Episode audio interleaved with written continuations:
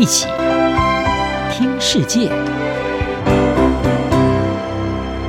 欢迎来到一起听世界，请听一下中央广播电台的国际专题报道。今天的国际专题要为您报道的是：北韩与俄罗斯各取所需，双方交好，同床异梦。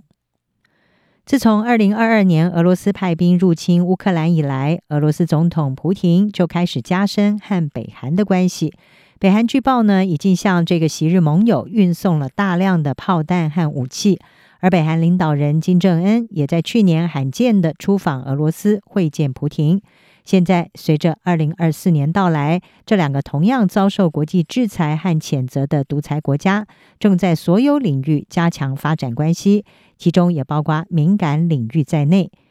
由于俄罗斯入侵乌克兰，以及北韩进行了核子和飞弹试射这些因素，莫斯科和平壤目前在国际体系当中都遭到了孤立。而两国呢，都在寻找支持的合作伙伴，来协助克服孤立困境，并且满足持续的外交、经济还有安全的需求。在这种情况之下，相互取暖可以说是一拍即合。以交易层面来说，更是合理。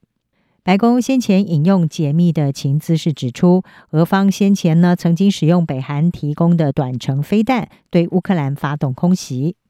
虽然莫斯科和平壤都否认有军火交易，但是呢，白宫发言人科比他是说，由于美国的制裁还有出口管制，俄罗斯在世界舞台上变得日益孤立，他们被迫向其他国家寻求军事装备，而北韩就是其中之一。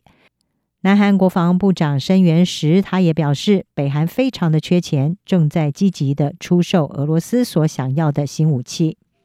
曾经担任美国副助理国防部长的国防专家布鲁克斯，他在地缘政治分析网站 GIS Reports 上面是撰文说，受到严重制裁的北韩有着一长串的愿望清单，最重要的就是要确保金氏政权生存，而这需要硬通货的稳定流入，来支持他们的奢华生活和奢侈品，以确保政治精英还有安全机构的个人忠诚。那么，俄罗斯是可以充分满足这些需求的。经常没有办法满足人民营养和粮食需求的北韩，也乐于接受莫斯科的农业、能源还有工业援助，来改善它严峻的情势。更何况，扬言要统一朝鲜半岛的北韩，在军事方面和俄罗斯也有广大的合作空间，包括日前成功发射了北韩的第一枚间谍卫星。此外，莫斯科在联合国安理会是拥有否决权，也可能可以成为平壤要规避国际谴责或者是制裁的一张王牌。美国之音 VOA 报道，南韩驻联合国大使黄俊国他是认为，北韩向俄罗斯出口飞弹是在利用乌克兰作为试射场。部分的武器专家也评估，俄罗斯军队在乌克兰使用的飞弹是 KN 二十三。而北韩声称呢，这种飞弹可以装载核弹头，而一枚这一类的飞弹，它飞行有四百六十公里，是相当于从北韩经常发射飞弹的元山到南韩釜山的距离。黄俊国他说呢，从南韩的角度来看，这相当于是北韩的模拟攻击。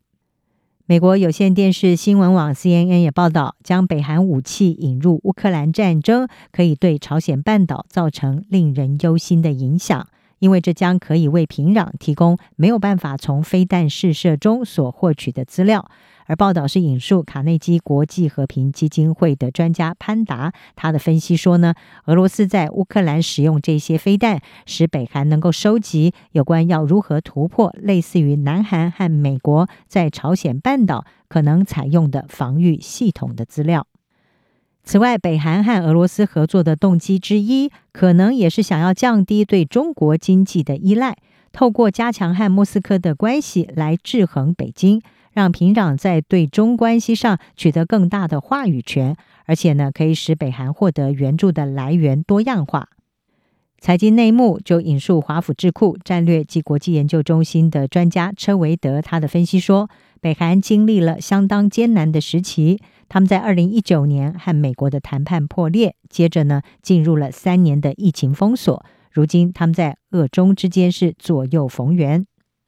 不过，国防专家布鲁克斯认为，由于平壤极为无赖的声明，还有不可预测性，莫斯科虽然想在不消耗自身飞弹库存之下，借重平壤的炮弹来持续进行深度攻击，但是呢，可能也不希望两国关系过于密切，因为克里姆林宫也一直在改善和北京的关系。如果试图取代中国对北韩的影响力，一旦得罪北京，是非常划不来的事。毕竟，北京对俄国来说，战略重要性要远超过北韩。布鲁克斯认为，俄罗斯和北韩在困难时期固然有很多合作的理由，但是这种伙伴关系不太可能会重返旧日联盟关系。莫斯科也并不热衷于找北京麻烦，也不热衷在边境爆发另外一场战争。因此，他们会因为当前的需要而相互支持。但是，这将会是一种短期必要的伙伴关系，而不是长期的国家利益，不太可能会为此建立永久联盟。也就是说，俄罗斯和北韩上演的是同床异梦的戏码，可能建立的就是一种亲密但短暂、互利但务实的伙伴关系。以上专题由吴宁康编辑，海青青播报，谢谢你的收听。